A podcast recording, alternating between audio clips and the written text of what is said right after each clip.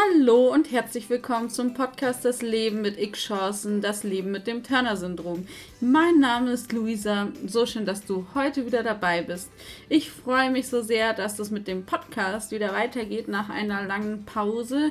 Ich habe meine Stelle gewechselt und hatte privat viele schöne Dinge erleben dürfen. Da ist die Zeit für den Podcast leider viel zu kurz gekommen und natürlich war es mir wichtig, viele tolle Themen für euch zu sammeln. Und aus diesem Grund gab es eine Pause. Aber heute geht es weiter.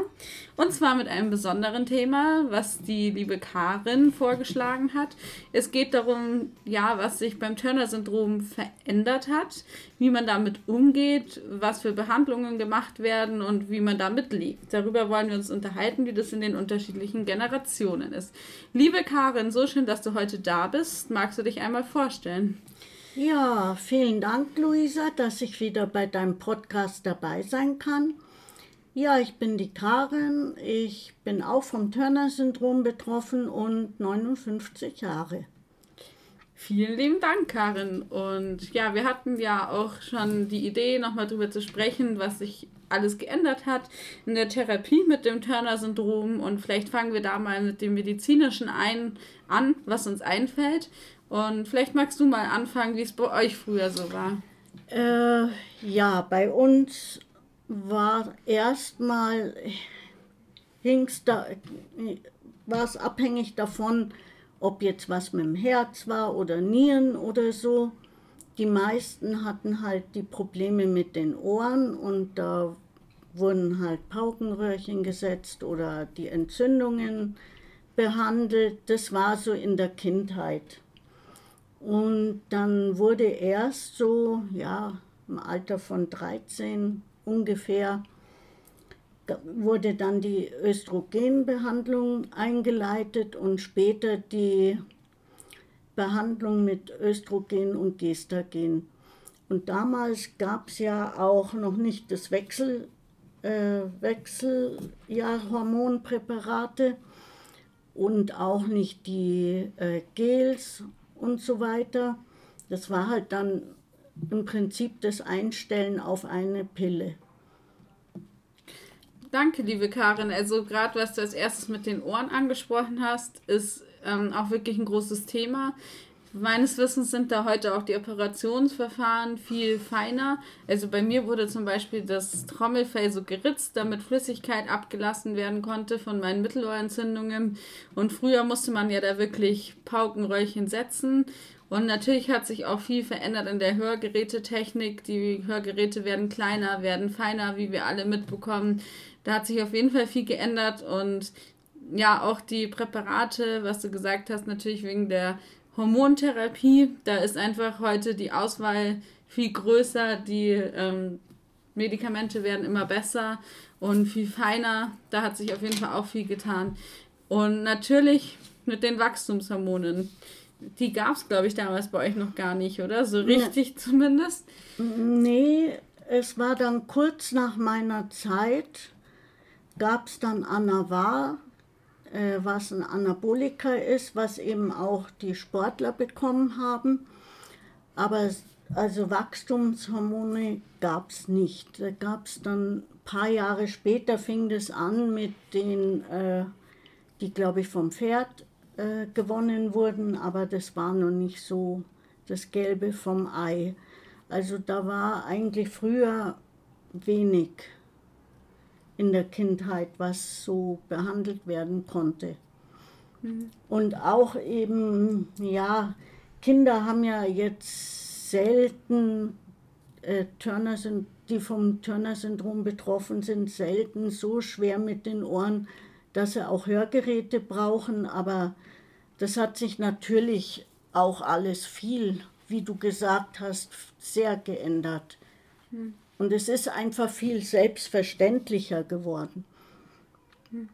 Ja, das ist sehr gut, dass du es sagst. Also es gibt ja auch inzwischen die Turner-Zentren. Das wäre übrigens auch ein gutes Thema für eine Podcast-Folge, wo wir gerade drüber sprechen, ähm, dass man da nochmal drüber redet in der Folge. Oder wir jemanden finden, der die vorstellt. Da gibt es die Spezialisten und man weiß heute einfach viel mehr, worauf man achten sollte beim Turner-Syndrom.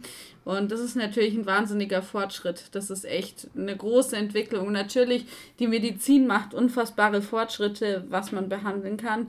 Mir fällt eine Sache auch noch ein. Wir haben eine betroffene Frau in der Münchner Gruppe, der zum Beispiel auch Eid Entschuldigung, schon entfernt werden konnten in ihrer Kindheit. Das heißt, sie hat eventuell auch Chancen auf ein genetisch eigenes Kind. Und das sind natürlich alles Sachen, die waren vor wenigen Jahren noch nicht möglich.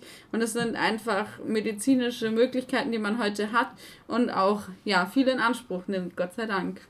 Ja, Gott sei Dank hat sich da sehr viel verändert, aber so ja Mitte der 80er Jahre, wo ich so in dem Alter war, hatte man eigentlich nur die Möglichkeit, ein Pflegekind aufzunehmen oder eben zu adoptieren. Auch äh, Eizellspende und die Sachen, das war einfach nicht möglich. Ja. Und äh, was ich, ähm, was für, für mich noch eigentlich gravierender war, es wurde halt auch alles was Turner-Syndrom betrifft, auch eher noch so totgeschwiegen. Es war in der Gesellschaft einfach nicht üblich, über solche Sachen zu sprechen. Würdest du sagen, es war ein Tabuthema oder wie du es auch in der letzten Folge so ja. betitelt hast? Ja, das waren schon noch mehr Tabus. Auch viele haben halt doch oder einige, die Frauen mit Turner-Syndrom haben eben auch psychisch äh, Probleme oder ja, es ist sehr, sehr unterschiedlich und das waren ja auch so Tabuthemen, dass man mit äh, psychischen Problemen eben nicht so an die Öffentlichkeit geht, dass mhm. sich da eher versteckt. Ja. Ja, total.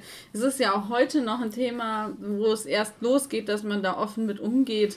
Und das ist was, was ich auch ganz schlimm finde, dass die Leute dann Unterschied machen, ob ich mir jetzt zum Beispiel den Arm breche oder mir es halt gerade emotional, seelisch nicht gut geht und man deswegen zum Arzt geht. Weil ich finde, das sind beides Themen, da sollte man offen mit umgehen und die behandeln. Aber das ist tatsächlich eine schwierige Sache. Und dann wahrscheinlich das ganze Thema Inklusion und ja, mit Menschen, die andersartig sind, nenne ich es jetzt mal, ähm, damit umzugehen. Ich glaube, das war damals noch viel verachteter und einfach schwierig, wie man damit umgeht. Und da hat sich ja Gott sei Dank einiges getan. Natürlich sind wir noch nicht da, wo wir hin sollten, müssten, aber es geht zumindest in die richtige Richtung. Ich weiß nicht, wie du das siehst.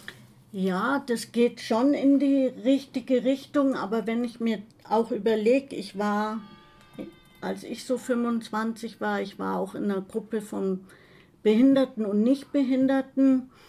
Das war alles irgendwie, ja, es war noch nicht so üblich, dass die alle so am täglichen Leben teilnehmen. Hm. Da ging es zwar jetzt auch um Rollstuhlfahrer und andere Sachen, aber ja, so Andersartigkeit war einfach noch nicht so akzeptiert in der Gesellschaft. Gerade so von, ja, in den 80er Jahren, so von meiner Muttergeneration oder Großmuttergeneration, die haben einfach damit noch nie Kontakt gehabt. Hm, ja. Und das ist dann eben schwierig. Also ich hatte da auch schon mal ein Gespräch und habe da auch gehört, dass es eben auch sehr noch von der Kriegszeit verankert ist und in Erinnerung, dass eben Behinderung oder andersartig sein ein Tabuthema ist und das beginnt Gott sei Dank jetzt so ein bisschen aufzubrechen, dass der Umgang da deutlich normaler wird. Aber es ist natürlich einfach noch ein sehr langer Weg, da wirklich hinzukommen, dass das ein normaler Umgang wird. Ich weiß nicht, wie du das siehst, aber das geht mir ganz genauso. Ja, das, ich sehe schon die, die Veränderung dahin, aber es fällt mir auch jetzt leichter zu sagen, ja, mir tut mein Knie weh oder ich habe mir das Bein oder den Arm gebrochen, als ja, mir geht es psychisch nicht so gut, ich habe Turner-Syndrom. Ja. Also das äh, fällt mir einfach schwerer zu äußern. Ja, kann ich dir total zu 100% nachfühlen und danke, dass du das ansprichst. Mir fällt noch eine wichtige Sache ein, die sich sehr verändert hat, wo auch du sehr viel mit engagiert warst, liebe Karin, und zwar die Turner-Vereinigung. Da ist auf jeden Fall ein Punkt, der wichtig ist. Die Turner-Vereinigung wird auch im Podcast demnächst vorgestellt werden vom Vorstand der Vereinigung. Und will jetzt gar nicht so viel drauf eingehen, aber es geht ja darum, uns Betroffene zu unterstützen und zu vernetzen, mal so ganz kurz gesagt. Und ich glaube, das ist auch was, was uns sehr supportet und was viel verändert hat, dass wir merken, wir sind nicht alleine, dass wir viele sind und dass man uns auch hilft und unterstützt. Und ich glaube, das ist eine wirklich wahnsinnig wichtige, wertvolle Arbeit, kann ich nur so sagen. Und bin ich unendlich dankbar, dass es die gibt. Einfach, ja, um uns zu unterstützen. Aber da hat sich, glaube ich, auch wirklich viel getan. Ja, am Anfang, ich kenne die Vereinigung ja so ziemlich von Anfang an und damals waren die Frauen schon noch ja so in Richtung graue Mäuse, haben sich nicht so getraut und die ähm, Eltern von den damaligen Mädchen, die haben auch uns da nicht so viel zugetraut. Das ist ja sowieso so ein Thema, das Zutrauen an die Kinder und an die Frauen. Und da hat sich bis heute ein wahnsinnig was getan. Die Frauen sind offener. Ich habe das auch bei vielen, die ich von Anfang an kenne, einfach auch so miterlebt und miterleben dürfen. So eine Veränderung und die Frauen sind viel aktiver geworden und ja, was früher auch so war, mm, es wurde auch so, ja, das war nicht so selbstverständlich, dass die Frauen mit Turner-Syndrom dann auch ne, in eine Beziehung leben und die haben meisten waren einfach Single und da hat sich einfach schon was getan, die Selbstverständnis, dass das eben ja genauso auch ein Bedürfnis ist für die jungen Frauen.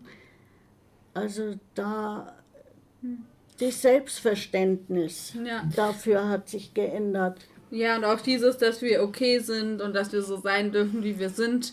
Und ja, dass man auch den Mut haben darf, eine Partnerschaft einzugehen, als Frau einen Mann kennenzulernen. Oder wir sind ja sowieso in einer ähm, Rainbow Flag, also wo natürlich alles herzlich willkommen ist, aber da auf jeden Fall sich sehr viel geändert hat. Mir fällt noch was ein bei dem medizinischen, was wir vergessen haben, und zwar die ganze Herzchirurgie mhm. und was sich bezüglich den ganzen Herzfehlern getan hat. Da hat sich natürlich wahnsinnig viel getan. Ich glaube, da brauche ich jetzt gar nicht drauf eingehen. Ich bin keine Ärztin, aber da hat man natürlich heute einfach viel mehr Möglichkeiten, ähm, Betroffenen mit Herzfehlern zu helfen, um die zu therapieren. Und das ist natürlich auch Wahnsinn. Aber ähm, man wusste das früher auch nicht, dass Turner-Syndrom sich auch so beim Herz äußert. Das ist mhm. eigentlich erst so in den letzten zehn Jahren hochgekommen und hat man so beobachtet, dass eben viele mit einem Herz Probleme haben. Ja, ja, das, das stimmt. Ja, und dass man da heute auch weiß, was man präventiv machen kann. Da wird es übrigens auch nochmal eine Folge bald geben mit einem Felix Oberhofer, der uns nochmal sagen wird, auf was man beim Herzen achten muss, bei der Gesundheit und uns Tipp geben wird, wie wir fit bleiben und unsere Gesundheit erhalten ähm, mit Bewegung, wie wir uns möglichst gut ernähren können, um unsere Gesundheit zu unterstützen und ja, eben gar nicht erst krank zu werden. Da hat sich wirklich viel getan. Genau. Ja. Fällt dir noch was ein, liebe Karin? Ich finde, wir haben super viel Inhalt gehabt. Ich bin sehr begeistert. Überlegen, ja, das sind eigentlich so diese Lebensbereiche. Aber ich glaube, auch in der Arbeit tun ah, ja. sich heute die Frauen mit Turner-Syndrom leichter wie früher. Es ist einfach viel üblicher und auch in der Arbeit sind also ich beobachte das, dass da jetzt auch mehr äh, äh, Behindertenausweis haben und so, dass das einfach alles selbstverständlicher ist und ja. in der Arbeit einfach auch so äh, ja, gut akzeptiert ist. Das stimmt. Das war früher auch noch immer ein bisschen schwierig in der Arbeit, Behinderte und so. Das wurde alles schon noch ein bisschen skeptisch beäugt und vieles ist einfach jetzt selbstverständlicher. Das ist wahr. Gott sei Dank. Also das zeigt auch nochmal schön, wie sich viel verändert hat. Ja.